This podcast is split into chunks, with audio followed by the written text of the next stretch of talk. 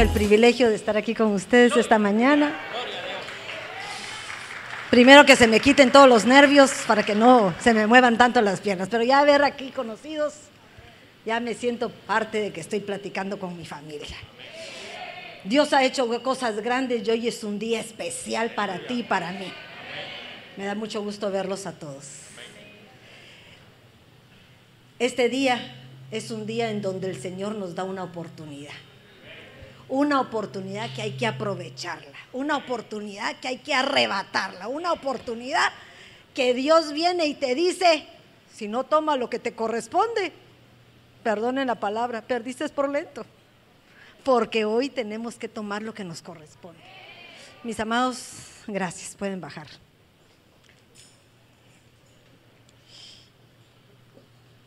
Hace mucho tiempo la ciencia ha estado hablando de esas transformaciones que en un momento dado se pueden producir en nuestro cuerpo. Hemos aprendido que teniendo el poder, ese poder que emana del cielo, Dios puede hacer cosas sobrenaturales en tu vida. Cosas que para el hombre no se pueden, pero para Dios sí. Dios lo hace. Y la ciencia lo ha llamado, fíjense esto, lo ha llamado epigenética.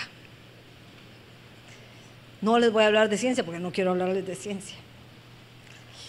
Pero la epi quiere decir ese, ese prefijo, quiere decir encima, encima de la genética, encima de aquello que ya fue hecho y que ya está contado. Bienvenida. Y que está contado por todo ya lo traemos. Ayer yo hubiera querido aprender o haber sabido todo lo que uno muchas veces se nos... Lo pasamos por alto cuando tendríamos que aprenderlo, porque a la hora de estudiar nosotros, hay que aburrido esto, pero ahora que uno ya está viejo, como decían, ya quisiéramos aprender de todo. Y le lo oí al hermano Sergio, ¿por qué hasta ahorita que uno ya está viejito quiere aprenderlo todo? No, si tuvimos la oportunidad y no lo hicimos. Y entonces la ciencia ha investigado todo, pero no todo lo puede investigar ni lo, todo lo puede aprender porque hay cosas complejas que no se entienden. No sé si ya estoy puesta aquí. ¿Quién me conecta?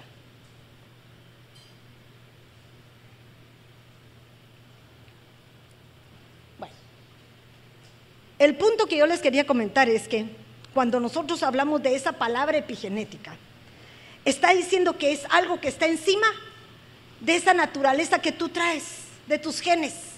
Esos genes que te hacen ojos azules, guapo, alto, chicas robustas y hermosas como las que somos, y que nos empiezan a transformar porque nuestros padres y las parejas que encontramos empiezan a heredarnos y a juntarse y a transformar lo que cada quien de, nosotros somos. Pero yo no les vengo a hablar de esa ciencia porque no quiero hablar de eso, no, no, no entiendo todo el conocimiento de lo que hay. Pero sí quiero decirles que cuando uno habla de epi encima, se me venía a mí a la mente cómo el Señor hace las cosas perfectas, porque Él pone encima de ti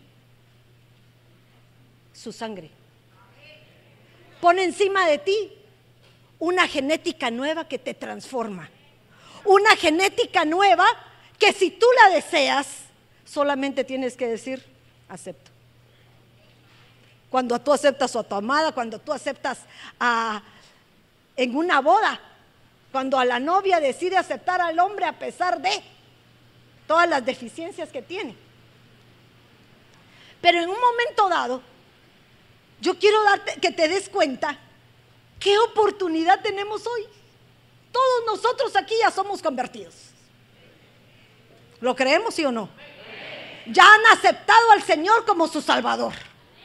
Pero posiblemente no tengan todavía ese poder de, de lo alto que les quita ese espíritu de cobardía para tomar decisiones.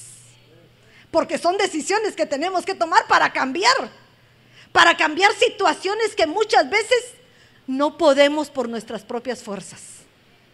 Porque cuando nosotros queremos cambiar, tiene que haber algo arriba que cae sobre ti y aparte de ello, la fuerza sobrehumana que viene y surge de ti mismo. Decía en Timoteo, le dice en un momento Pablo, en un momento de desesperación, porque yo me imagino que en ese momento el otro estaba a punto de tirar la toalla. Y le dice, yo no te he dado un espíritu de cobardía. ¿Por qué ahorita que estás decepcionado? ¿Por qué ahorita que estás pasando pruebas? ¿Por qué ahorita que hay un momento en el cual tienes que pararte firme? No te recuerdas de lo bueno, de lo que ya se te fue dado. Y sigues pensando que, ay, mejor me voy. Mejor me rindo. Mejor ya no quiero pelear más. No, no, no, no, no. Si yo te di a ti un espíritu de poder, pero ese poder no es cualquier poder. No es como el poder de los superhéroes. No, es un poder del más grande superhéroe que conocemos, que es Cristo Jesús. Y que viene sobre ti y dice, espíritu de poder, te he dado un espíritu de amor, porque dice que el amor es un espíritu que echa fuera temor. Ya tienes el poder encima y ahora Él te transforma. Porque el amor de Cristo te cambió. El amor de Cristo te dio la oportunidad. El amor de Cristo te hace diferente. Y al hacerte diferente, oh, dices tú, entonces me aman. Ya no soy el despreciado. Ya no soy el que no sirvo para nada. Ya no soy aquel que no valgo ni un centavo. Soy aquel que Dios le dio una oportunidad. Miren eso qué lindo. Pero no solamente le dice eso. Pero también te he dado un espíritu de qué? Dominio propio. Entonces hay un trabajo que tú tienes que hacer. No le digas, Señor, ah, cámbiame. Sí, Él te va a cambiar. Pero también tienes que decir, Señor, sujete este caballo, esta yegua, que no hay modo que se apacigüe. ¿Verdad? Porque necesitamos cambiarlo. Pero como tengo que orar, tengo que orar, pedirle a Dios que me ayude. Por favor, y le digan al Señor, que hoy nos revista de ese poder. Padre, en el nombre de Jesús, Señor, venimos delante de ti agradecidos. Venimos delante de ti dispuestos. Venimos como una buena tierra a recibir tu semilla. Venimos, Padre Celestial, a querer ser transformados, cambiados, para estar preparados para tu venida. Yo te suplico, Señor, que esta palabra que hoy has puesto tú en mi boca, no sea yo la que hable, Señor, sino sea tu Santo Espíritu. Y que pueda llegar como un sello que marque a cada uno de nosotros, de los que estamos en disposición para ser transformados. Gracias, Señor, en el nombre poderoso de Cristo Jesús. Amén y amén. Entonces, yo le ponía a esto, miren esto, la sangre de Cristo transforma. Pero es una epigenética espiritual quiere decir que arriba de tus genes Dios puede hacer cosas milagrosas. Si en la ciencia hay cosas que han cambiado a las personas, ¿cómo va a ser que Cristo, que es lo mejor que tenemos, no nos pueda cambiar? Dicen muchos estudiosos, porque estoy hablando de estudiosos, ¿verdad? que hay personas que han pasado circunstancias difíciles. Por ejemplo, aquellos prisioneros de guerra que estuvieron atrapados en prisiones muy reducidas, que pasaron hambre, pasaron estrés, pasaron situaciones y bendito Dios lograron salir ilesos, fueron rescatados. Pero el problema no es que hayan sido rescatados, porque ahí no está el punto. El problema es lo que quedó dentro de ellos que increíblemente se ha descubierto que casi un 20, 25 o 30% este tipo de personajes trasladan su estado emocional a su siguiente generación. ¿Qué les parece? Y entonces yo me ponía a pensar, ¿cómo es posible que uno traslade ciertas cosas? Porque yo acepto que nuestra genética, nuestros rasgos sean trasladados, ¿verdad? Si yo soy rubia, mis hijos tendrían que ser rubios. No sé por qué no salieron rubios, pero son rubios. Mis hijos no sé por qué no salieron con los ojos azules. Pero bueno, tengo uno de ojos verdes. Pero es porque hay generaciones atrás de mí que los tenían. Pero hay cosas, caracteres que muchas veces uno dice, ¿de dónde sacó esto este muchachito? Definitivamente porque hemos heredado. Algo cambió en nosotros. Y me venía a mí a mi mente que cuando yo era chiquita, fíjese que le estoy diciendo cuando tenía siete años, hace poquito tiempo, por supuesto, ¿verdad? Ustedes comprenderán. Yo tenía un problema. Era la primogénita. No solo de mi familia, sino también de mi papá, de mis papás. Tenía muchas abuelas, bisabuelas, tatarabuelas, de todo tenía. Entonces se puede imaginar que yo era consentida. Bueno, consentida. Pero a causa de mi consentimiento, me convertí en una niña berrinchuda. Pero mi berrinche no vayan a querer que era de ponerme y rebelarme, no. Era que me enojaba, lloraba. y en nuestro país se le decía que se me le iba el resuello. ¿Quién es eso? me desmayaba. Era dramática, pero dramática para matar del susto a mis pobres abuelas y a mi mamá, me imagino. A mi abuela la mataba del susto, mi mamá llegaba y me levantaba de dos trancazos y ahí se acabó el rollo, ¿verdad? Pero el punto es que, miren esto, ese es un estado emocional. Y cuando yo llego a ser mamá, tengo un niño hermoso, el grande, no molesta, educadísimo. Y tengo el otro, el segundo, que viene avispado. Y cuando yo siento, le daba lo mismo que a mí. Ahora me tocó pagar a mí lo que yo le hacía a mis abuelos. Pero miren este gesto. Pasa el tiempo y viene mi tercera generación. Por favor, ponga atención. Y ahora lo mismo le da a mi nieto. ¿Qué les parece? Solo que ahora en este país, en este país ya no los metíamos al agua fría para que reaccionara, ya no le metíamos un par de porrazos. En este país les decía a mi nuera, póngalo en el suelo, que él va a regresar yo muerta, échale agua, pégale un sopapo, hacerle algo al muchachito para que reaccione. Pero no reaccionaba. Ahora yo me pongo a pensar, ¿qué fue lo que yo trasladé? ¿Qué fue lo que provocó? Me pongo a pensar yo en mí para que yo pudiera tener entre mis genes, fíjense esto, entre mis genes, ese pequeño receptor que se pudo activar también con mis hijos. Y ahora mi hijo lo tenía y también se lo activa a su hijo. ¿Será bueno? Malo. Pésimo. Cosas que no tendríamos que tener. Porque nosotros tenemos que tener control de esas cosas superficiales que no van. Ahora, hay genes que no podemos cambiar. Hay genes que se heredan. Hay genes que están en nosotros que no podemos. Por ejemplo, se ha estudiado en la genética que en generaciones de 3, 4 o 5 atrás de nosotros si pudiera ver uno de ojos azul y nosotros no los vemos, o un moreno, puede ser que ahorita nos surja un niño morenito y uno dice, ¿de dónde? ¿De quién es el surullo? Y te tendríamos que decir, es el único tuyo, porque la realidad es el nuestro. Lo que pasa que muchas veces no lo entendemos, que atrás hay cosas que están ocultas. Yo me asusté cuando vi a mi primer hijo de ojos verdes. De verdad que me asusté. Yo dije, ay Dios mío, ¿dónde está ese güero consentido? De verdad, pero yo dije, ¿de dónde?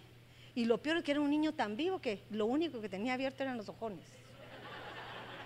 Y eran azules, de verdad. Yo decía, pero si mi marido no los tiene, ni yo tampoco. Pero sabía que atrás de mí habían mis abuelas, mis bisabuelas y también en la parte de la familia de Luis.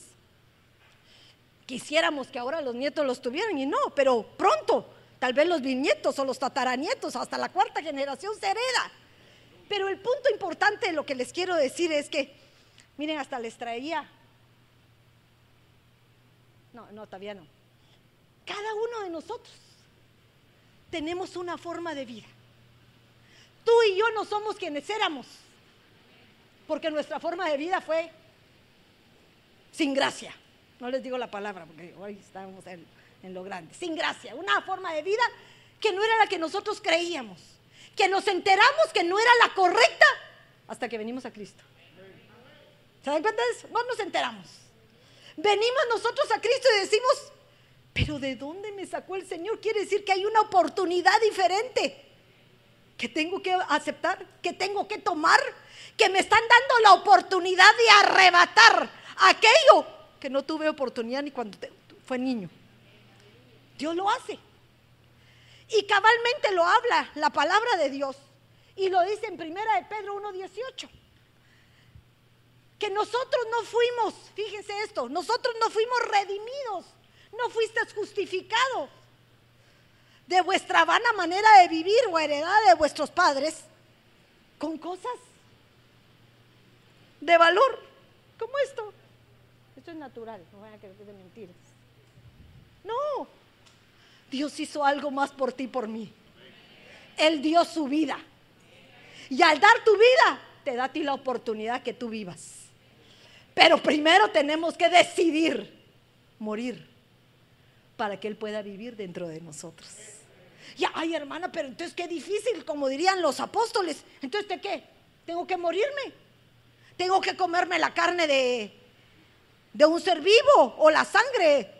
Le saco un poco de sangre y me la tomo. No, no, no. Eso es espiritual. Es un cambio que va a provocar en tu genética cosas sin iguales. Ustedes papás o ustedes mamás, ¿les gustaría heredar a sus hijos? Póngame atención que lo bueno sí. Pero todas esas faltas que muchas veces cometieron. Todo aquello que ustedes vieron en sus papás que marcó su vida. Y que ahora pareciera que vuelven a surgir en nosotros. Ese carácter que a veces uno quisiera arrancárselo, pero no es difícil, porque es algo que tenemos que aprender a dominar. Por eso es el dominio propio, que lo sojuzguemos. No le echemos toda la culpa al enemigo, porque él no tiene toda la culpa. Sos tú el que te gusta volver a caer en lo mismo. Dicen los genetistas que hay un gen, el número uno. Hace mucho tiempo se me había olvidado y me recordé. El gen del alcoholismo, fíjense eso, se hereda. Pero tú en Cristo, cuando vienes a Cristo y te has dado cuenta que tu abuelo, tu bisabuelo ha tenido cierta clase de vicios que puedes arrancar de tu vida, porque es una decisión, decides y le hablas a tus células, porque son tus células las que tienen esa información. Y les dicen, ya no quiero más esa vida. Ya ahorita viene un poder sobrenatural sobre mi vida, que es el poder del Espíritu Santo sobre ti, que te va a dar la autoridad para rechazar y para dominar aquellas áreas que muchas veces nos hacen que nos desenfrenemos. Por eso el Señor nos da la oportunidad de la Santa Cena. Porque la Santa Cena estamos tomando espiritualmente la genética de quién? De Cristo. Y si tu genética está acabada, que no sirve, qué mejor si nosotros hacemos un pacto con aquel que nos sacó de las tinieblas a la luz. Hermoso, lindo, porque Dios es así de perfecto.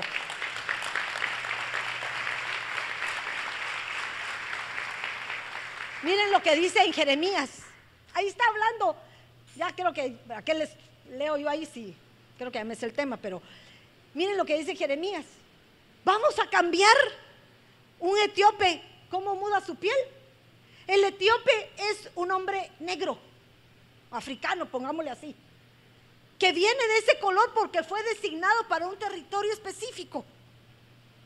Si tú te vas al África a vivir y sos güero, canchito, vas a parar em, apoyado, porque tu piel no está condicionada al territorio donde vas a vivir. Pero si te quedaras a vivir ahí, te apuesto que al cabo del tiempo tu cuerpo, como una autodefensa, empieza a provocar cierto tipo de sustancias que empiezan a cambiar tu genética y te prepara para un nuevo ambiente de vida. Miren cómo es. Así es Cristo que cuando viene su sangre sobre ti, te dice, tienes la oportunidad. hoy es la oportunidad que tú quieras cambiar. Pero tenemos que hacerlo. Yo no puedo cambiar si yo sigo viviendo en el mismo ambiente, con las mismas personas y en las mismas circunstancias. No lo puedo hacer. Es imposible. Fíjense que algo muy hermoso de los estudiosos, espero que me dé tiempo a darles todo eso, pero me, me impresionó. Decían que la mayor parte, no quiero que se ofendan varones, no quiero que se ofendan, la mayor parte de herencias que pueden ser transformadas y manipuladas son las herencias de los varones. Porque sus espermas son cambiables. No son la misma cantidad ni el mismo número en toda su vida sino son sacados y renovados y cambiados. Entonces las circunstancias pueden afectar su genética. Miren eso. En cambio la mujer no, porque la mujer tiene la cantidad de huevos correspondientes dentro de ella durante toda su vida. Miren eso. Entonces, así también podemos heredar cosas buenas como podemos heredar cosas malas. Pero no quiero quedarme ahí. Ahora miren lo que dice Isaías 1:16. La oportunidad que tenemos es lavarnos, limpiarnos, sacar de esa vida que antes teníamos. Cambia aquí. El cambio es aquí. Ay, no sé, hermana, me voy a ir a bañar para que me vean limpiecita. No, no, no, no, no, eso no es. Es adentro. Y tu cambio es aquí. Si tú quieres renovar una forma de vida, tienes que cambiar aquí. ¿Eres tímido? Pues aviéntate. ¿O no? ¿Eres tímido? Tímido. Entonces párate aquí enfrente, que cuando ya estés con confianza, hasta dice lo que no tienes que decir. El cobarde deja de ser cobarde cuando tiene circunstancias que tiene que enfrentarse. ¿Por qué? Porque tal vez tiene atrás hijos y no puede, no puede decir, ay, ayúdenme, ayúdenme, no puedo. No, si yo no me pongo al frente, se comen a mis hijos. Circunstancias que nos cambian nuestras actitudes. Entonces Isaías nos exhorta, lavados, limpiados, quitad la maldad de vuestras obras, de vuestras obras, lo que está dentro. Miren esto, lo que está dentro tal vez no se puede cambiar, pero tus obras sí las va a hacer cambiarlas. Cambio la página y empiezo a escribir diferente. Ese es el secreto. Empiezo a, hacer, a escribir diferente porque cuando yo empiezo a escribir diferente, todo cambia. Ahorita que me acordaba de la escritura, yo me recuerdo que cuando uno escribe, bueno, yo era maestra, me, encantaba hacer la letra script redondita, las palitos muy bien hechos, lindo. Así les enseñé a mis hijos, tenían una letra fabulosa. Pero cuando ellos tuvieron su propia visión, su letra cambió. Unas pulgas de este pelo, unos garabatos, como quien dice lo que medio podían. Dijo, ¿por qué? Si ellos aprendieron bien. Así es uno cuando quiere tomar su propia identidad. Entonces esta oportunidad que Dios nos da es para que tomemos la oportunidad que el Señor te da de tomar la identidad de Cristo. La identidad de Cristo. Entonces miren lo que dice, limpiaos, quitad la, de, la maldad de vuestras obras delante de mis ojos. Cesad, miren esto, cesad de hacer el mal y aprended a hacer el bien. Pero por favor, no estoy diciendo que van a robar. El mal quiere decir algo que perjudique tu vida. Algo que sepas que en un momento dado lo estás haciendo y volvés a caer en lo mismo y te decepciona y hay un momento en que decís, ya no quiero más. Ya me esforcé demasiado. Ya peleé demasiado. Ahora ya mejor me conformo con lo que estoy. Y vuelvo a caer en el ciclo de antes, en donde como impío empiezo a comportarme, a pesar de haber sido ya salvo. Porque muchas veces queremos que la obra la haga el Señor como una varita mágica. Ya cambió. No, Él te está pidiendo una respuesta. Y tu respuesta es aprender a dominarte. aprender a controlarte, aprender a borrar de tu mente pensamientos que no son tuyos, sino son pensamientos que a lo largo de tu vida fueron puestos por aquel que te enviaba dardos, pero que hoy Dios te ha dado un yelmo para contrarrestar esos dardos del, del, enemigo y que puedan afectar tu vida. Dios hace cosas grandes. Buscad entonces, ¿qué dice? Buscad qué? La justicia. La justicia es hacer lo bueno. La justicia es el, equilibrio. Reprender al opresor. Quiere decir, Él no tiene parte contigo. Reprender no estar. Yo no, reprender quiere decir, no le permito que pase. Ay, es que me dijeron que, que tengo una enfermedad. Yo no tengo nada porque yo soy una hija de Dios. Que a mí me pasó tal cosa y no puedo olvidarlo. Lo puedes olvidar. Porque nuevas oportunidades te da Jehová que te puede cambiar y te puede dar nueva forma de vida. Dios hace cosas fabulosas. Hay cosas que nos han sucedido y uno dice, Señor, no me lo merecía. Pero espérate, porque pronto viene.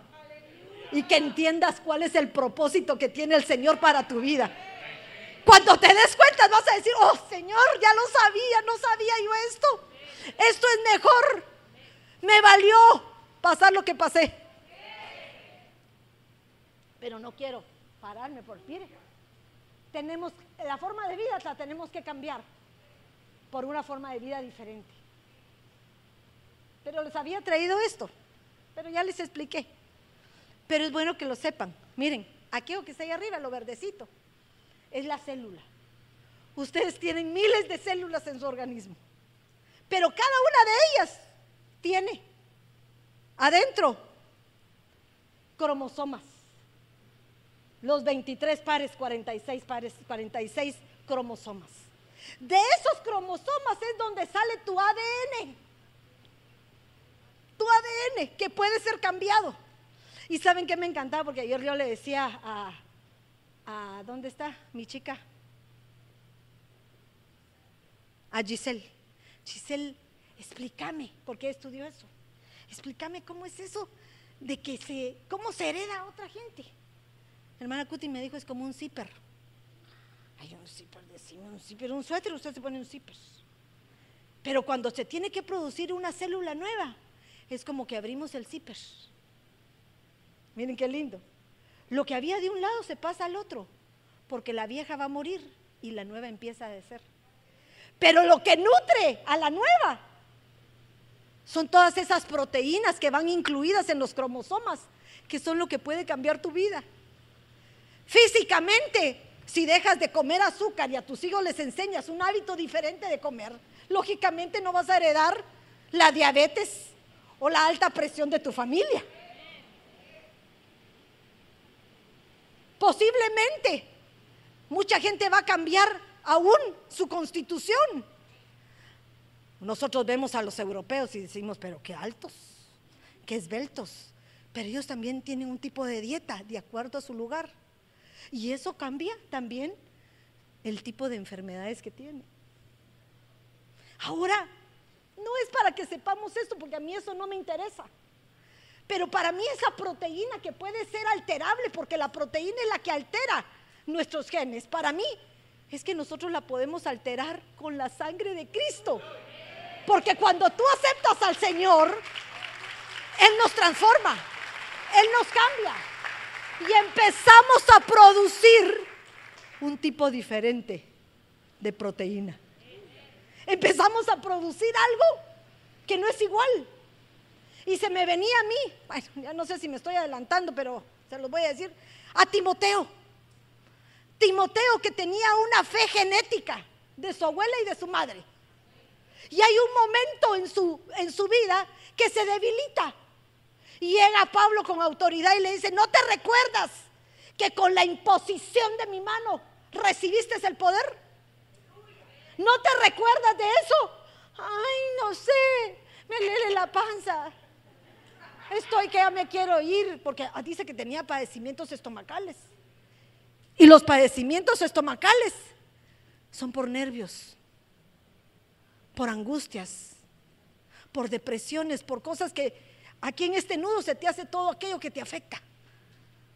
Entonces, ¿qué es lo que le dice Pablo? No se te olvide. No se te olvide que te han dado. No te puse en espíritu de cobardía. No, no quiero cobardes. Aquí en esta iglesia, aquí en este reino, aquí en esta iglesia que va a ser arrebatada, no hay cobardes. Hay guerreros poderosos que con autoridad reclaman lo que les pertenece. Que con autoridad reclaman lo que les pertenece. Por lo tanto, no podemos permitirlo. Porque ya estamos cubiertos. Nuestra EPI es mayor que cualquier cosa de afuera. Nuestra EPI es la sangre de Cristo. Encima de nosotros, encima de todo pronóstico. Miren esto. Pronóstico. Nosotros podemos cambiarlo. No te va a ir bien. Nuestros papás son los primeros que nos echan el agüero, ¿verdad? No te va a ir bien, no me gusta este o no me gusta esta. Y no sabemos que Dios va a hacer algo sobrenatural. Estos, estos dos que no éramos los elegidos, ahora el Señor nos cambió. Ahora el Señor renovó nuestra genética. Ahora el Señor dijo, esta es una nueva simiente. Una nueva simiente de poder. Como escogió a Ruth la Moabita. Una maldita. De igual manera vamos a tener oportunidad tú y yo para ser transformados.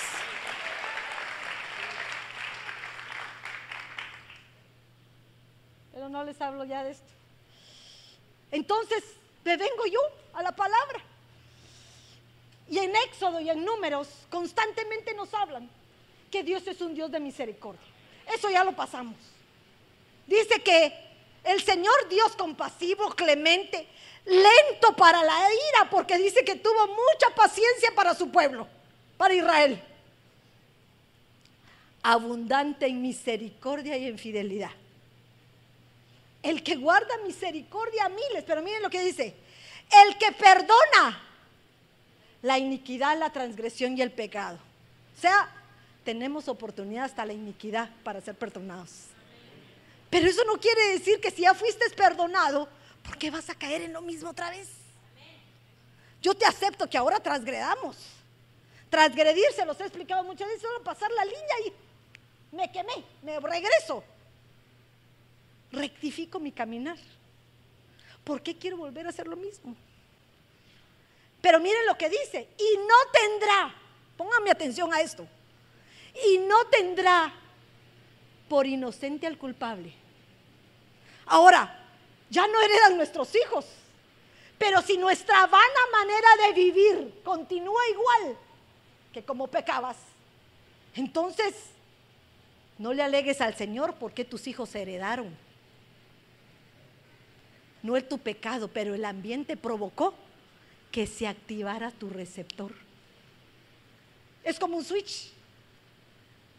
Un switch. Esto de la genética es algo espectacular porque cuando uno empieza a darse cuenta cómo trabajan todas estas proteínas, dice que son como switch que vienen y los activan, activan tus genes. Los prenden y nosotros hablamos a nivel espiritual de receptores. Receptores que mientras están apagados no hay problema. Pero cuando venís y les prendés la luz, empiezan a funcionar.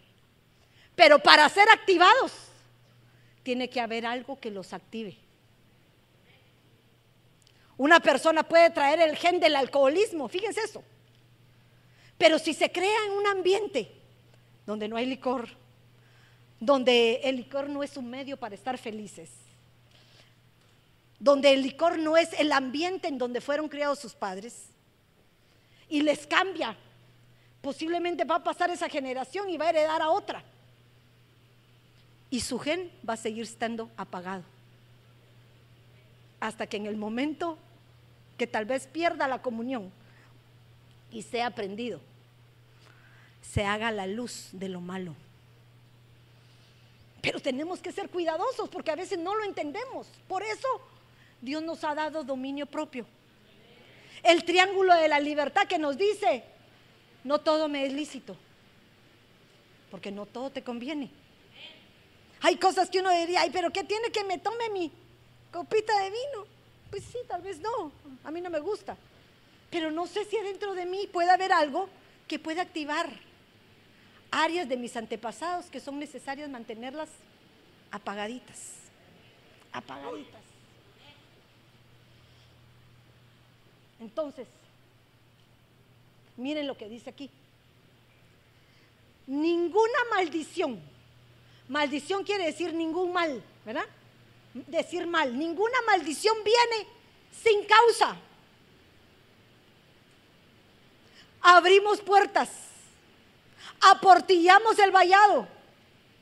Le abrí la puerta al adversario para que entrara porque le autoricé. Cuando nosotros permitimos y descuidamos una parte de nuestra vida, el adversario toma ventaja de esa área de descuido. Y si nos descuidamos, entonces la maldición viene a nuestra vida. Y entonces si hay una causa, yo abrí la puerta. Yo abrí la puerta. Pero me gustaba como decía en otro, creo que se los puse. Así es la maldición sin motivo, jamás alcanza su destino. Por eso cuando muchas veces la gente dice, ay, fíjese que fulano me maldijo, ¿llega la maldición a tu vida? No, porque son los deseos de alguien que no te quiere.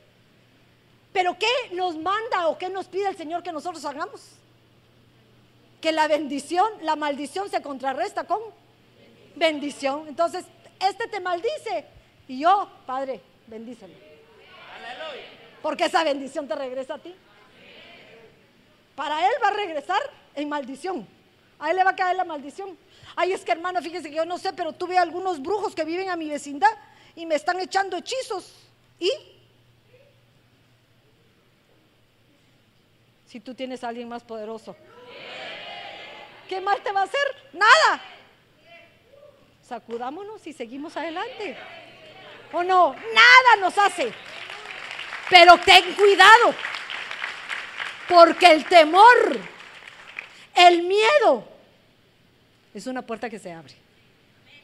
Si tú dudas de lo que estás cubierto, entonces es como que abrieras la puerta y le dijeras, pasa adelante. Ay, me están temblando las piernas. Sí, sí, esto me puede afectar a mí. No, no, no, no, no, no, no, nada. Nada. Ahora el problema es que muchas veces tú y yo no nos damos cuenta que hay situaciones que nos suceden y somos responsables. Porque no vemos más allá de lo que está enfrente. Tú y yo somos responsables de lo que hacemos, de lo que vivimos y aún de lo que pasan nuestros hijos viviendo y de lo que han vivido. ¿Por qué razón? Porque muchas veces nosotros forjamos un camino inadecuado que ellos vieron si un niño vive con padres violentos, ¿qué clase de niño va a ser? Puede ser o violento o demasiado oprimido y depresivo. Tiene dos opciones. Pero quiere decir que la vida que vivió con sus padres la va a volver a repetir en su nueva familia. Las cosas se repiten por vista. Ahora, en Ezequiel 18:20 Dios nos expone que tenemos consecuencias y oportunidades. Las consecuencias ya se las dije. Lo que sembramos cosechamos. Pero dice aquí en Ezequiel 18:20, el alma que peque, esa morirá. Eso va para nosotros también. Nuestra alma muere. El pecado nos hace morir a las pasiones y deseos. El hijo no cargará con la iniquidad del padre. Miren eso qué lindo. Ni el padre cargará con la iniquidad del hijo. La justicia del justo será sobre él y la maldad del impío será sobre él. Pero si el impío, miren lo que dice esto, por favor, eso me, provocó, porque muchas veces llamamos impío al que no está en iglesia. Y a veces aquí de entre nosotros sabemos muchos impíos.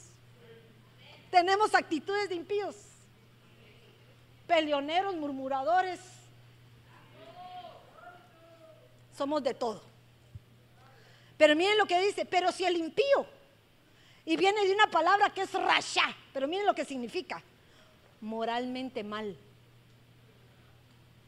Eso es, o sea, cuando moralmente estás equivocado, estás teniendo actitudes, actitudes inadecuadas delante de los ojos del Señor primeramente y después delante de los ojos de, de los de la tierra, eres un impío. Dice también que significa estar equivocado. A veces uno dice, no hermana, pero es que yo estoy haciendo las cosas correctas, estás equivocado, estoy viendo los resultados contrarios a lo que tú me estás diciendo. ¿Por qué dices que estás bien si estás mal? Porque te quieres convencer tú de que estás bien, pero estás mal. Y lo peor que muchas veces uno discierne, ¿cómo estás?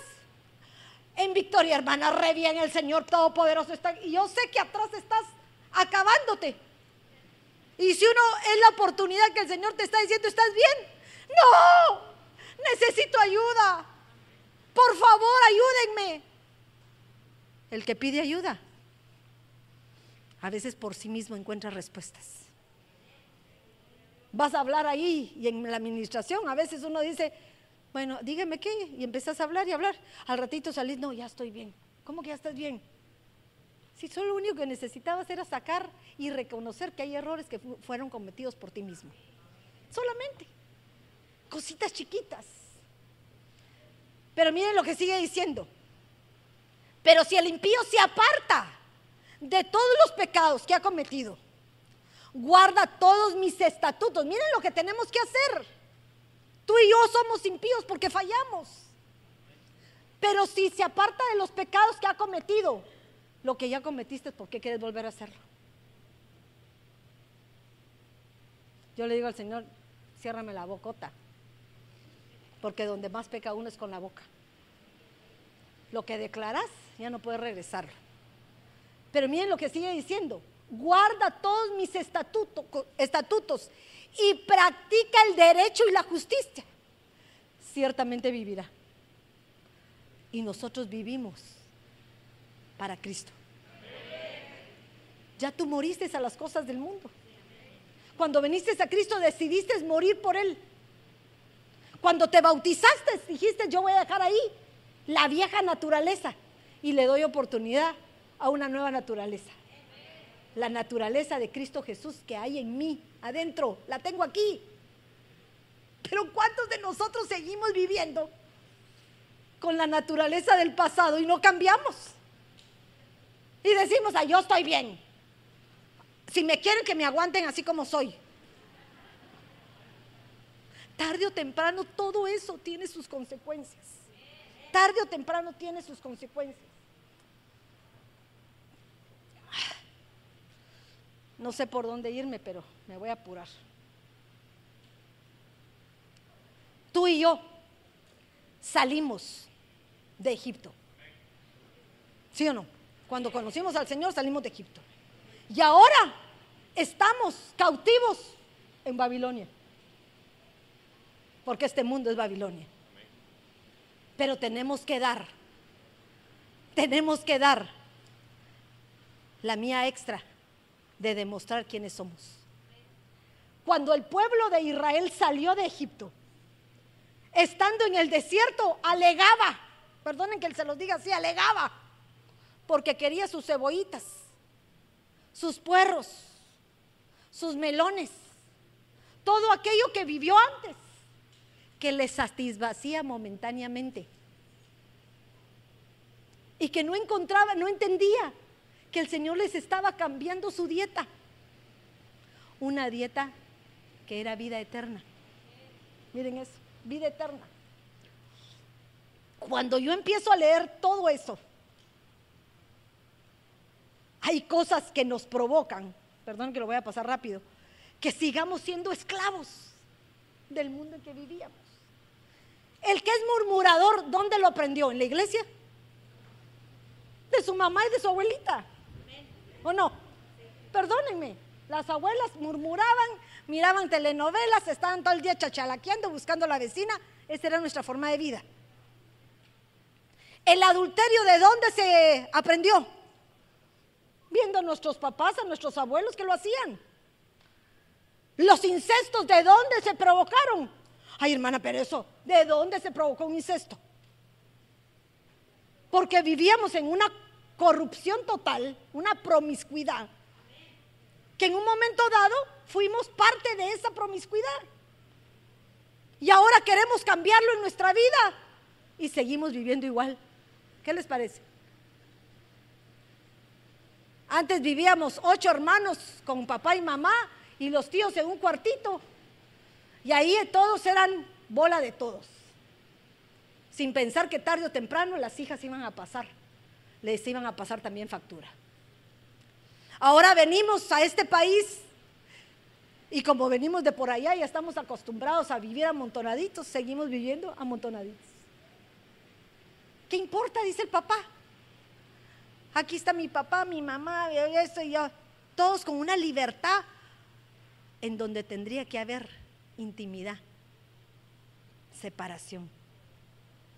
Entonces, ¿qué les mostramos a nuestros hijos? La misma vana manera de vivir de nuestros padres. Pero miren, solo se los quería poner. ¿Por qué? ¿Qué significaban esos, esos pescados que añoraba el, puerto el pueblo de Egipto? Timidez, vergüenza, eso lo aprendimos en el mundo. Los pepinos, figura de la dureza. A veces somos duros porque el mundo nos ha hecho duros a causa de tanto sufrimiento que hemos causado, hemos vivido. Pero Dios puede avisar tu corazón y Él puede cambiarte ese ceño fruncido por un ceño estellado. Hasta más joven se ve uno. ¿Verdad? Cuando uno está molesto, lo primero que frunce que es aquí. Pero tenemos que cambiarlo, ya no podemos seguir así. Tenemos que creer que Dios no solamente nos cambia el espíritu, sino si también nos hace que nuestro rostro refleje otra forma de actuar. Los puerros, miren esto. Era el atrio, figura del atrio. Seres sin devoción. El atrio es todavía ni siquiera han llegado al lugar santísimo, sino todavía están sufriendo por las pruebas de afuera. Y todavía sufre. Porque no hay devoción. Ay Señor, ¿cuándo me quitas esa prueba? Pero ¿cuándo te metes con Él en comunión? ¿Cuándo hay intimidad con Él? Nunca. Entonces, no creas que vas a pasar del atrio, ahí te quedas. Vas a ser de los que solo piden, pide y pide y pide, pero nunca dan nada a cambio. Las cebollas, murmuración, los ajos, miren, jactancia y orgullo. Pero hubo uno que cambió. Uno que provocó, miren eso, y mantuvo su genética intacta. Un Daniel. Un Daniel que dijo, no quiero contaminarme. Le quisieron cambiar todo, hasta su educación. Dice que ese, faraón llegó y cogió lo mejor de Judá, lo mejor, los más inteligentes, los más estudiados. ¿Para qué? Para que fueran rapiditos para aprender. Ahora mira tú, ¿no te parece raro que el mundo atrapa a nuestros hijos allá afuera? ¿Será porque son tontos? No, porque son listos. Y lo mejor de nuestro pueblo es lo que quiere el mundo para que le sirva. Y a veces no nos damos cuenta. Que les facilitamos a los de afuera, les abrimos la puerta para que nuestros hijos vivan una vana manera de vivir. Les enseñamos situaciones que no tendrían por qué aprender. Porque se nos olvida que la primera escuela para nuestros hijos es su casa. De lo bueno y de lo malo.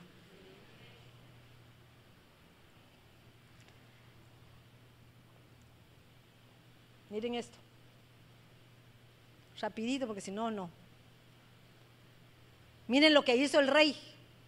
Le asignó una ración diaria de manjares del rey. ¿Qué manjar le propiciamos a tus hijos diariamente? del mundo. A ver, díganme.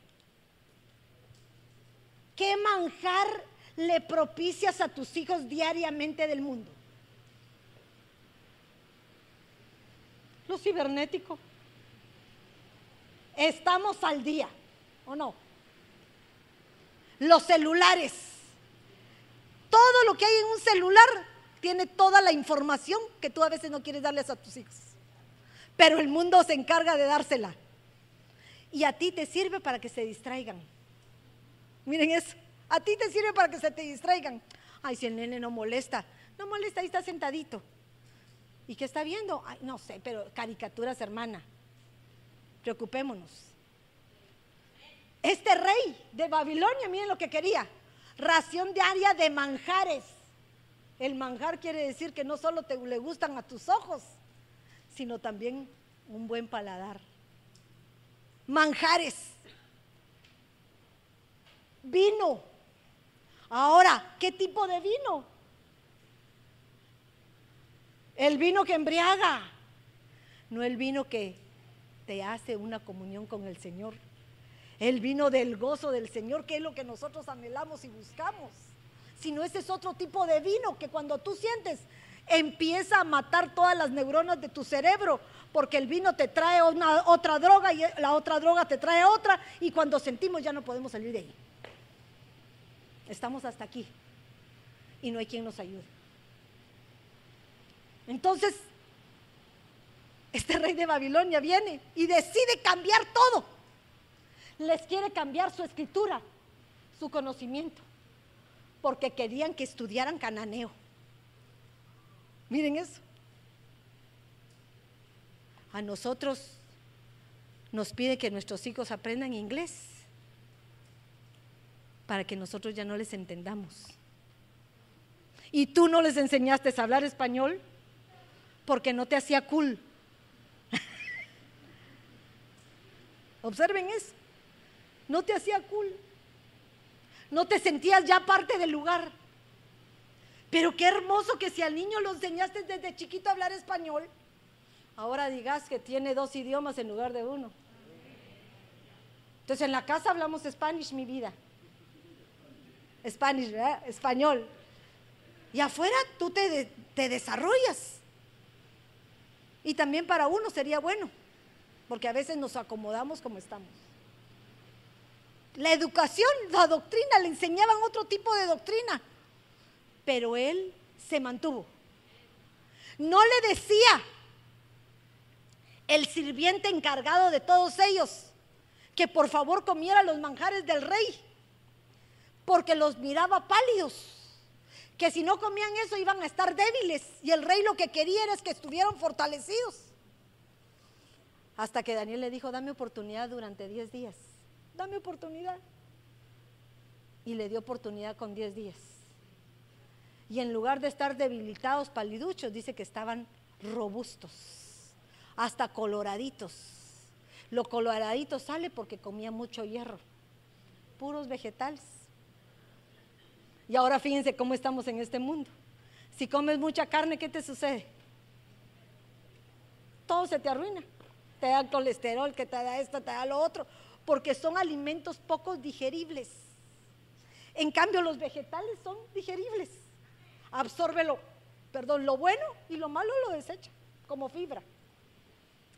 Pero Daniel, una manera de que nosotros podamos cambiar la genética de nuestros hijos es enseñándoles no solamente con lo escrito, no solamente con la forma de hablar, sino también dando testimonio de la obra que el Señor hizo en nosotros.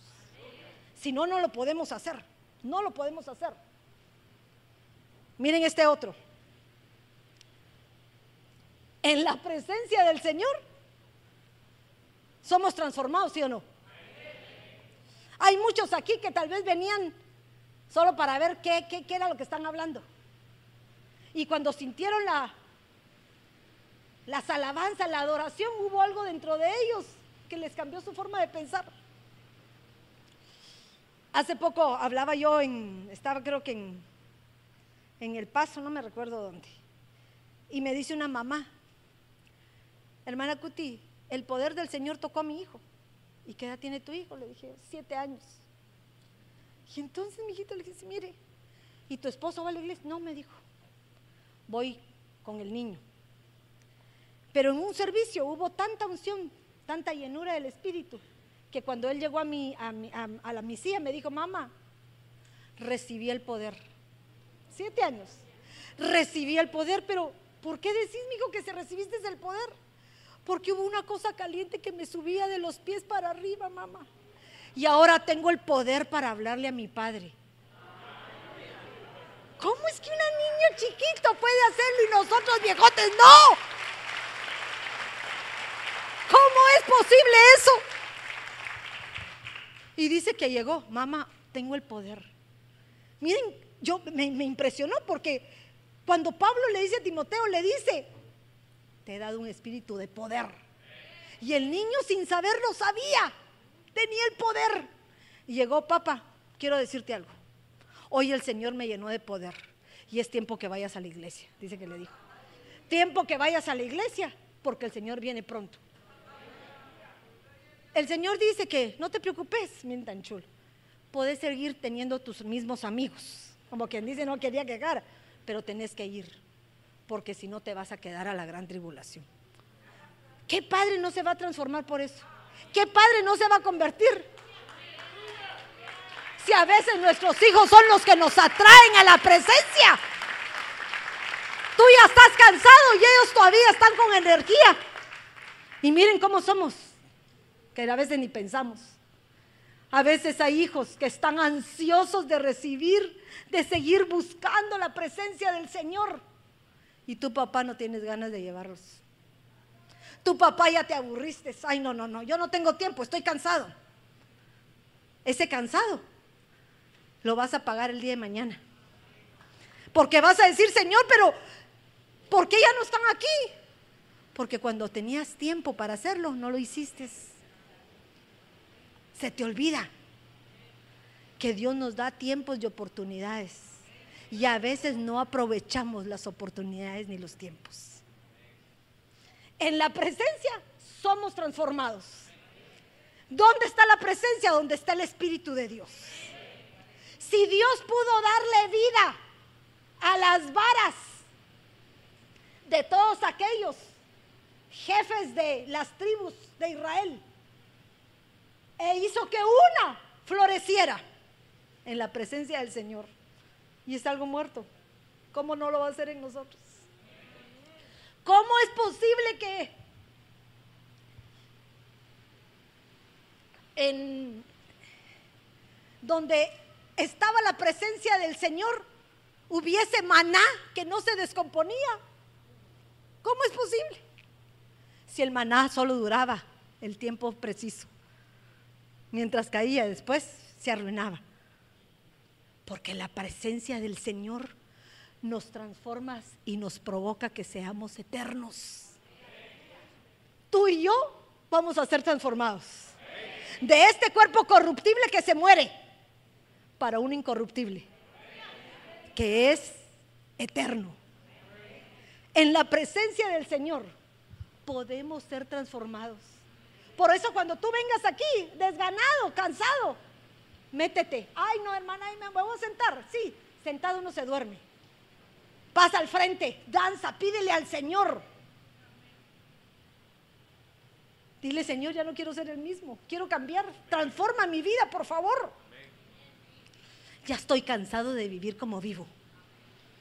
Pero ese es un, un sentimiento que viene cuando la luz llega a tu vida. Porque mientras hay oscuridad, hay caos y no se puede cambiar. Eso ya se los dije. Miren, Enoch caminó con Dios y fue sacado. Caminó con Él. Estuvo en su presencia. Ahora miren este otro, Moisés. Dice que Moisés cuando entraba a la presencia del Señor le cambiaba su rostro. No sé si a ti te pasa, pero cuando a veces uno va en la calle, alguien te dice, ¿tú sos cristiana? Sí, ay, ay, qué bueno, qué gusto, que Dios te bendiga, ¿cómo está? Como que saben qué conexión es la que nos usa. Hay algo en tu rostro que se refleja. Hay algo en su rostro que viene y nos cambia.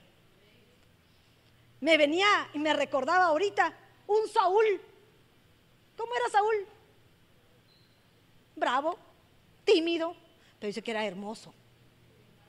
Y fue escogido como rey. Y fue lleno de la presencia del Señor. Le dieron el poder. Pero su vieja naturaleza le ganó. La vieja naturaleza le ganó y no pudo ser transformado.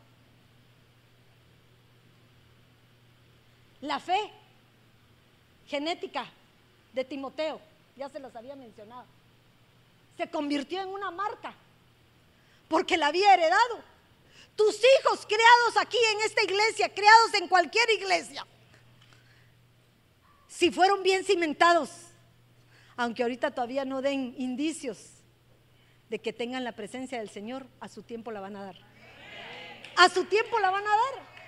El problema es que muchos de los que se han retirado, muchos de los que se han ido, vieron un ejemplo inadecuado. Porque somos legalistas, mis hermanos. Queremos fingir lo que no somos. Y cuando fingimos lo que no somos, entonces equivocamos a los nuestros.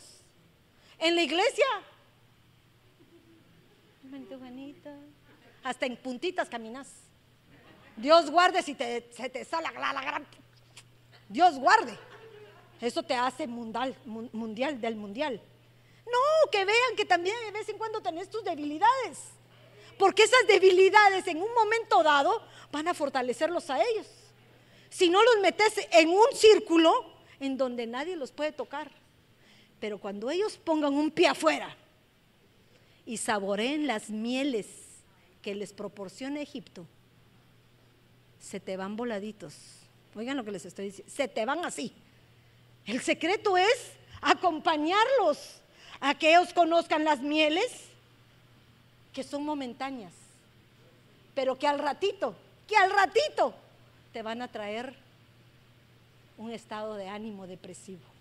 No te van a, no te van a saciar. En cambio, el gozo que te ofrece el Señor es eterno. Vas a estar siempre alegre, siempre estás positivo, siempre estás gozoso. Eso es lo que necesitamos. ¿Eh? Díganme el tiempo. Rapidol. Miren este otro. El factor comunión. Otra cosa que podemos heredar. No os dejéis engañar. Miren eso. Las malas costumbres corrompen. Corrompen las buenas, las malas compañías corrompen las buenas costumbres. A veces el papá le dice, no te juntes con fulano, no te hagas esto. No porque no sea bueno, sino que tal vez uno de papá se anticipa a ver qué es lo que hay adelante. Si uno es chismoso, ¿con quién le gusta juntarse? Con un chismoso. Si alguien es tímido, le gusta juntarse con alguien que es medio alaraca porque eso le va a provocar que también ella se convierta un poquito alaraca. Debemos buscar compañías contrarias a lo que somos. Porque si eres tímido y el otro es tímido, dos tímidos no hablan. Les pasan encima, los aporrean. En cambio, si se junta con uno más fuerte, el otro lo defiende y le enseña cómo debe comportarse en un momento de, de, que tenga que avisparse. Debemos cambiar eso. A veces nosotros tendemos a juntarnos con gente con nuestros mismos receptores. No, aléjate de las personas que tengan tu mismo receptor porque ese mismo receptor te destruye. Y hay una igual que tú, nos hacemos compañía. Pecas tú, peco yo. Ella sí guarda su secreto, yo guardo el de ella. Cuidado. No os dejéis engañar, las malas costumbres, más malas compañías corrompen. Miren eso, nos deforman. Pueden cambiar la manera de pensar, de actuar. Dice Proverbios 22, 24. No te asocies con hombres iracundos, miren, con enojados, ni andes con hombres violentos. No sea que aprendas sus maneras y tiendan lazo a tu vida. Cuando uno se enamora, cuando uno se enamora, no mira la actitud del hombre. ¿O sí? Ahí quédese sentadita. Ay, me ama. Me quiere. Bájese ese vestido, póngase esta patrón, haga esto. Y uno piensa que todo es por amor, sin saber que están tomando autoridad de toda nuestra vida. Y a lo largo del tiempo te das cuenta que te conviertes en un esclavo. Porque cada persona tiene una identidad personal. Yo no estoy diciendo que el marido no tenga autoridad, por favor, claro que sí. Si a él le agrada algo para que, como te ve a ti, hacelo, porque lo vas a hacer, pero de igual manera el otro va a hacer lo mismo cuando tú se lo pidas. Es recíproco. Yo me recuerdo que mi esposo toda la vida me decía, Secan, no me gustan los zapatos destapados. No es regla para acá, por supuesto. No me gustan. Bueno, ¿qué hice yo? Lo complací. Nunca me puse zapatos cerrados hasta que ya llegué a una edad y 40, 50 y decía, pero qué caliente el calor, unas sandalitas me caerían muy bien. Y empecé a querer revelarme de lo que ya había establecido. Pero yo dije después, entendí, ¿por qué ahorita? Si lo hice yo, ¿por qué? Por amor. Pero él también se dio cosas para mí. Se dedicó a mí. Estuvo conmigo. Soy la única. Sí, sí es cierto. De verdad, decidimos esa unión de mutuo acuerdo. Él me complacía y yo lo complacía. Pero no que te cambien tu vida. No que te quiten tu propia identidad. Porque la identidad la traemos ya no hable, como diría el hermano Sergio la vez pasada que decía que la mujer no hable en la congregación. No, eso no es lo que dice. Que no establezca doctrina. Eso es lo que dice, pero la mujer tiene derecho. La mujer tiene derecho. Yo estoy aquí parada porque estoy bajo autoridad. Si no, ténganlo por seguro que ni siquiera mi marido me permitiría. Muy de vez en cuando me da la mañana. Hoy tuve privilegio. Hoy tuve privilegio. Pero porque nosotros tenemos que reconocer cuál es nuestra naturaleza. Ese factor de la comunión puede afectar a los nuestros. Por Versos 13, 20 dice, el que anda con sabios, miren, será sabio. Mar el compañero del necio sufrirá daño. Sabios, el que le gusta estudiar la palabra, métate con ellos. Pero si te vas a meter con otros que no quieren ni siquiera saber porque solo les gusta servir, entonces no vas a entender la palabra jamás. Métete. El factor comunión, miren este. Y otro más que termino porque ya, si quieren pasar los de la Santa Cena. Miren ese factor comunión. Pero este factor comunión yo quiero hablarlo por testimonio.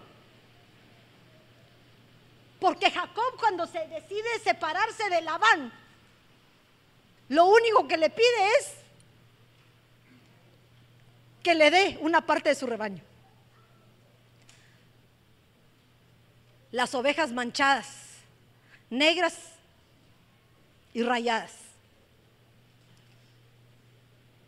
Y cuando lo hace, esa era la única forma de demostrar que él no iba a tocar una oveja más que no fuera de las que le había dado su suegro.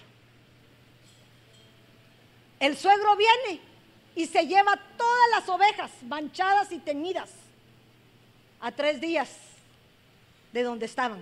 Se las da para que las cuiden los hijos. Entonces, lógicamente, el rebaño que iba a seguir cuidando Jacob. Jacob el engañador. Jacob el que el Señor cambió por Israel. Decidió pelar varas. Y esas varas eran figura de la santidad. Eran figura de que ahora las nuevas crías que iban a salir del ganado de Labán iban a ser robustas porque iban a tener una nueva genética. Por observación, por testimonio. Porque cuando ellas llegaban al bebedero, ahí estaban las varas puestas. Y en ese momento, cuando ellas iban a reproducirse, lo que ellas miraban, eso producían. Y hoy tú vienes al frente de la mesa del Señor. El testimonio de aquel que murió por ti y que quiere cambiar tu genética, que quiere transformarte, que quiere hacerte una persona diferente, que vas a empezar a no ser más un engañador ni un hipócrita, sino vas a tener la oportunidad de ser transformado. Dios hace cosas maravillosas. La sangre de Cristo cambia. Pero esta mañana yo quiero, perdónenme, el tiempo se me fue, pero como nunca predico, hoy me dan un tiempecito. Yo quería que pasaran al frente aquellos, aquellos que les es difícil cambiar la forma de vida que han estado viviendo. Aquellos que constantemente están en una lucha de que lo que quieren hacer no hacen y lo malo que hacen aún perseveran en ello. Creo que Dios te quiere dar la oportunidad hoy. Si tú quieres pasar al frente, yo quiero que te pongas y digas que no te vean, no pasas solo por pasar, por favor. Decidan con, genuina identidad, con como tú quieres cambiar. ¿Qué es lo que quieres hacer? Porque ellos van a ser los primeros que van a recibir el cambio a su genética. Porque hoy ellos proponen en su corazón venir al altar. Y venir al altar quiere decir, quiero morir para que tú vivas en mí. Quiero ser transformado, no puedo seguir siendo así. Ya me cansé, ya me aburrí. Ya mi familia está dolorida. Ya mis hijos no puedo rescatarlos. ¿Qué necesito?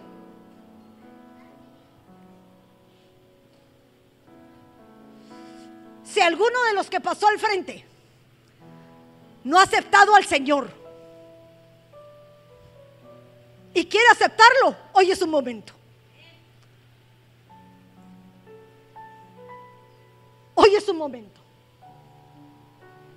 Repartir el pan y empezar por atrás. A ellos en los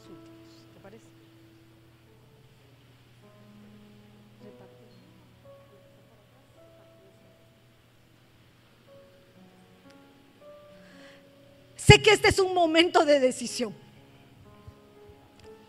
No hay nadie aquí que te esté obligando porque yo no quiero que pase aquel que crea que no puede. Porque hoy Cristo va a transformar tu vida. Cristo te va a hacer algo sobrenatural. No es un poder humano, no es una fuerza sobrenatural, no es porque comas esto o lo otro, es porque hoy en el nombre poderoso de Cristo Jesús.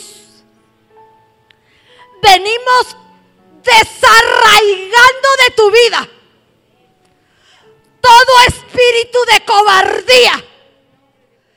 Todo espíritu de cobardía que te detiene a seguir haciendo lo que antes hacías. Y vengo declarando para tu vida venimos declarando para tu vida.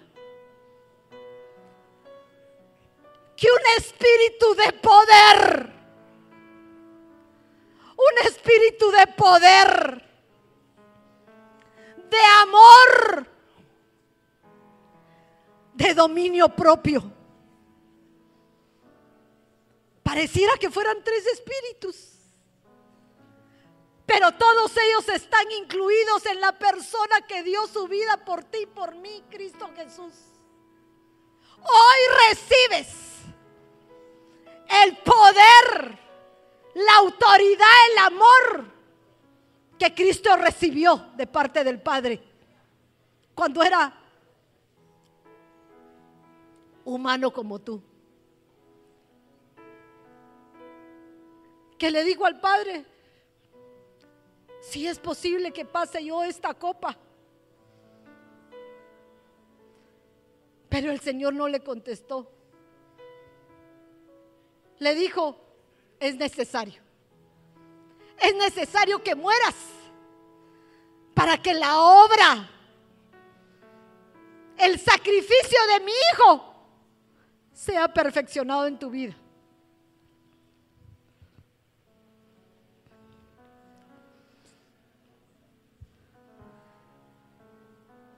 Juntamente con mis hermanos, ustedes los que están aquí enfrente, no salgan de esa presencia porque hoy ese poder sobrenatural que tanto anhela se va a empezar a cubrirte desde la punta de tus pies, de tu cabeza hasta la punta de tus pies.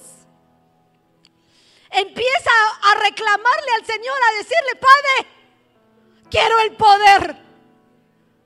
Quiero el poder, Señor, para poder cambiar, para poder ser diferente.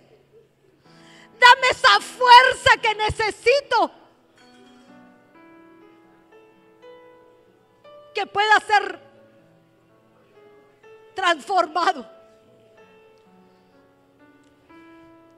Ahora sí. Este es el momento.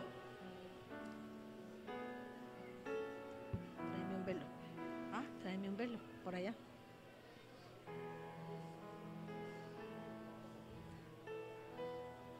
Es tu tiempo de meditación y los que están atrás sentados,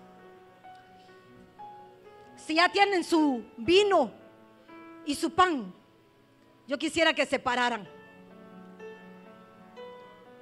Los que estamos aquí enfrente, tomen el vino en su mano y el pan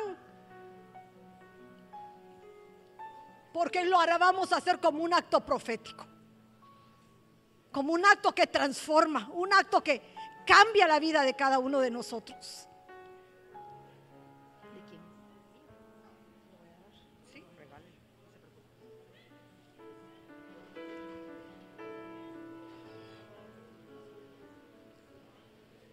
Haz tú la obra, Señor.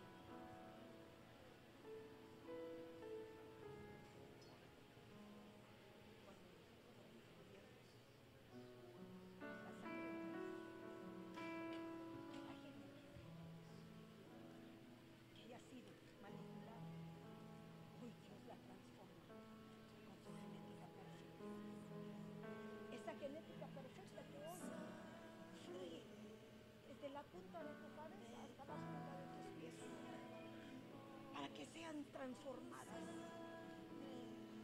en lo que ustedes anhelan con todo su corazón.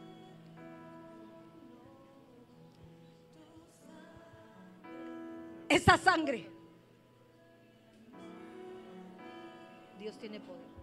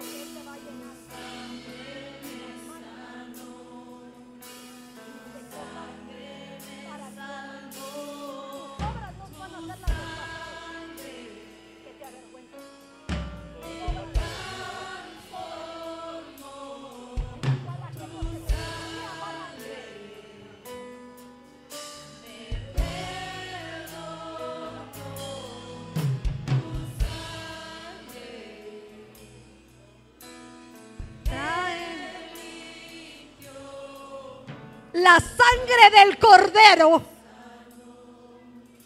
La sangre del cordero es lo que va a estar encima de tus genes. Lo que hoy el Señor te ofrece. Ese poder que necesitas para ejecutar lo que no has hecho.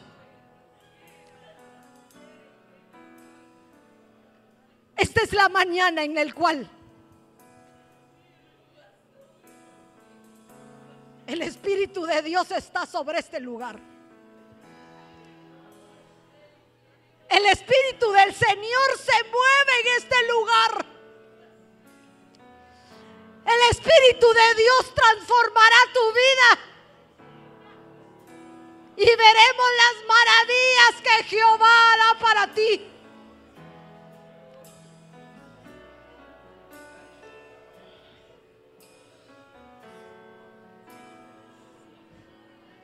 Quisiera que levantaran su mano si alguien falta de pan y vino.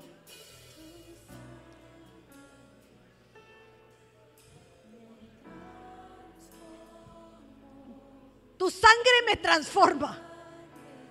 Tu sangre me cubre. Tu sangre cambia tu genética y la mía. Tu sangre, Señor, borra mi pasado y me da nueva oportunidad. Me da nueva oportunidad a ser diferente.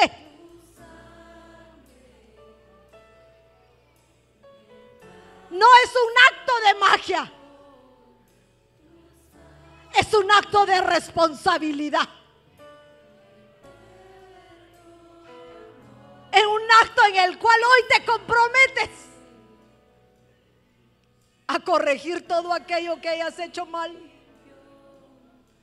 a cambiar, a empezar a sembrar un nuevo camino de bendición para que podamos ser edificados. No sé si hay alguien más que le falta Santa Cena.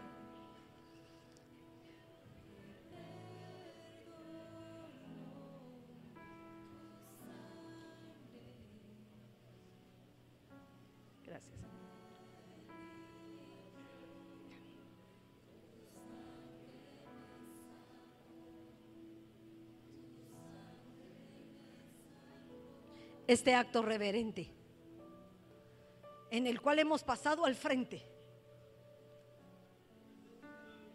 en silencio, dispuestos a ser cambiados.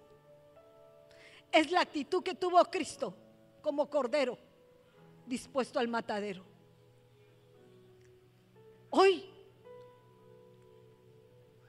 no prometas nada. Sino solamente pídele al Señor que te revista con poder. Porque cuando somos revestidos con el poder, con el amor y con el dominio propio, pareciere que Él entrara en ti, ya no eres más tú, sino es Cristo que vive dentro de ti. Y cuando Cristo vive dentro de ti, ya tu vida es diferente. Ya tu vida es transformada. Hoy, como un acto simbólico, levanta tu pan. Levanta tu pan. Este pan simboliza la carne de Cristo, el cuerpo de Cristo, que fue inmolado en la cruz, que fue vituperado en la cruz, pero que hoy va a representar delante de ti tus pecados. Todo aquello vano, todo aquello vil, todo aquello menospreciado que has hecho. Todo aquello que te avergüenza. Hoy tú lo vas a metértelo a la boca y lo vas a destruir. Lo vas a destruir porque estamos comiendo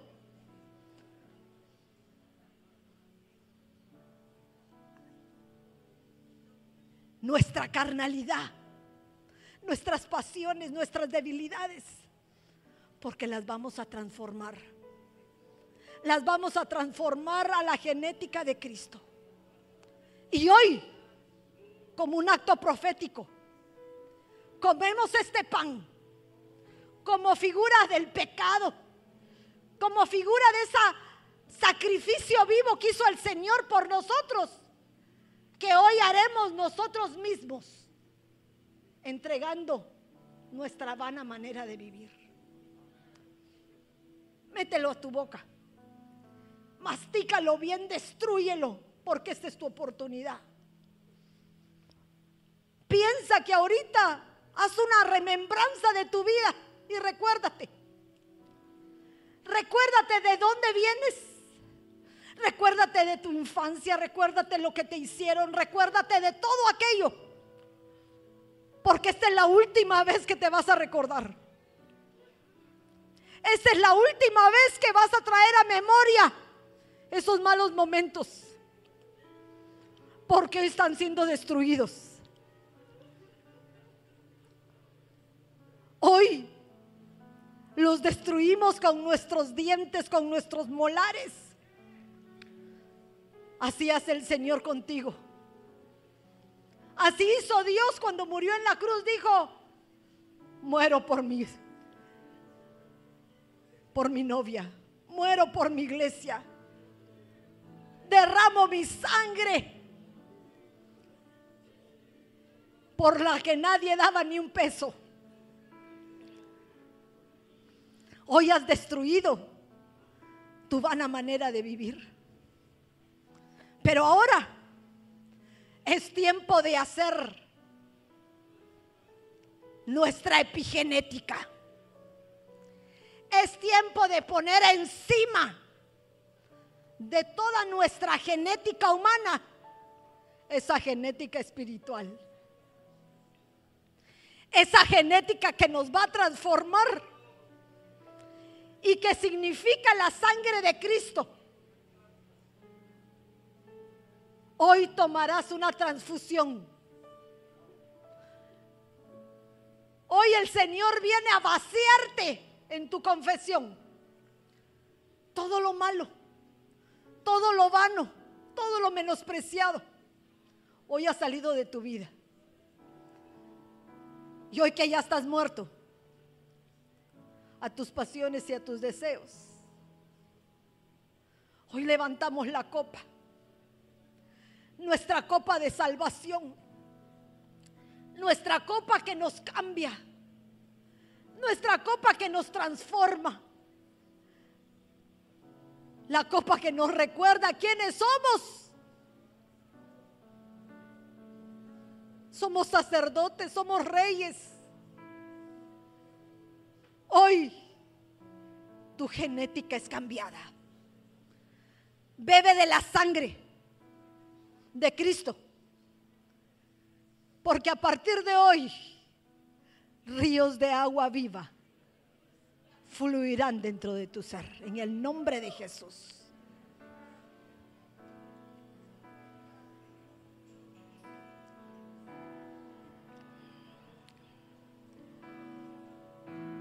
regocíjate.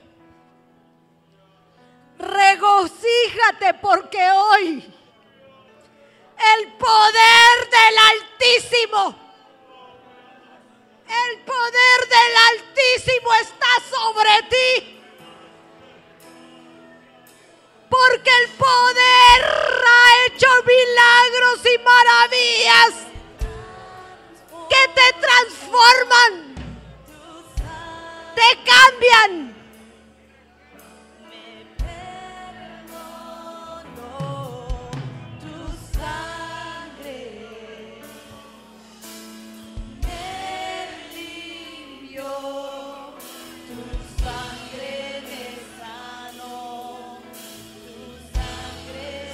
Señor.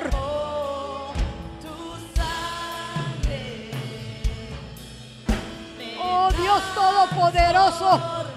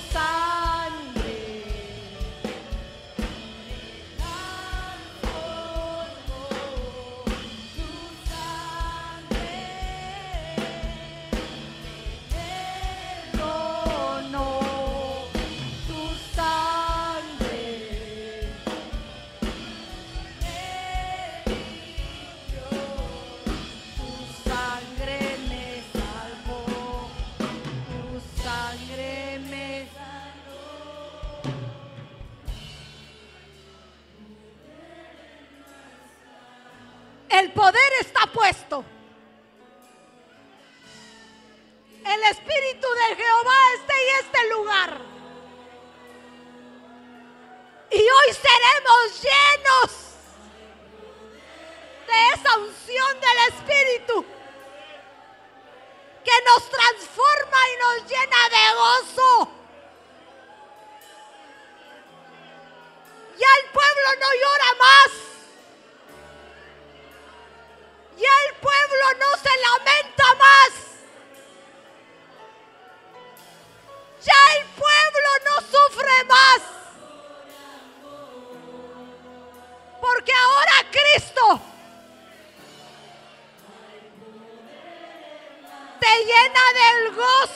salvación.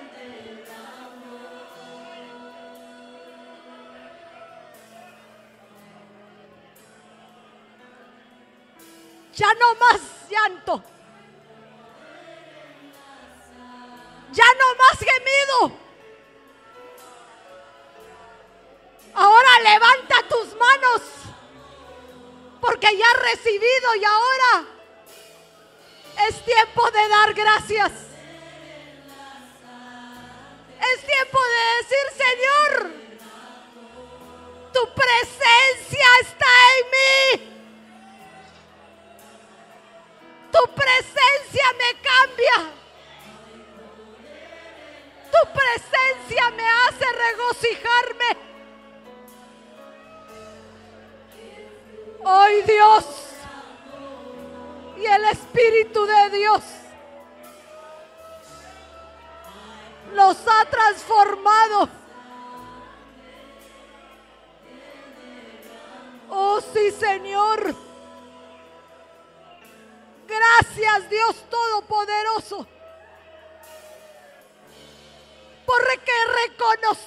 Tu grandeza. Porque reconocemos de tu poder. Porque reconocemos que lo que yo no puedo hacer, tú lo haces por mí. Tú lo haces por mí, Señor. Démosle un aplauso fuerte a ese rey de reyes y señor de señores.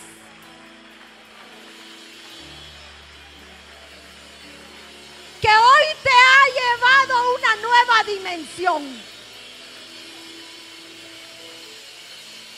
Hoy nos reviste del gozo. Hoy nos reviste de ese poder. Hoy queremos darle gracias con gozo y autoridad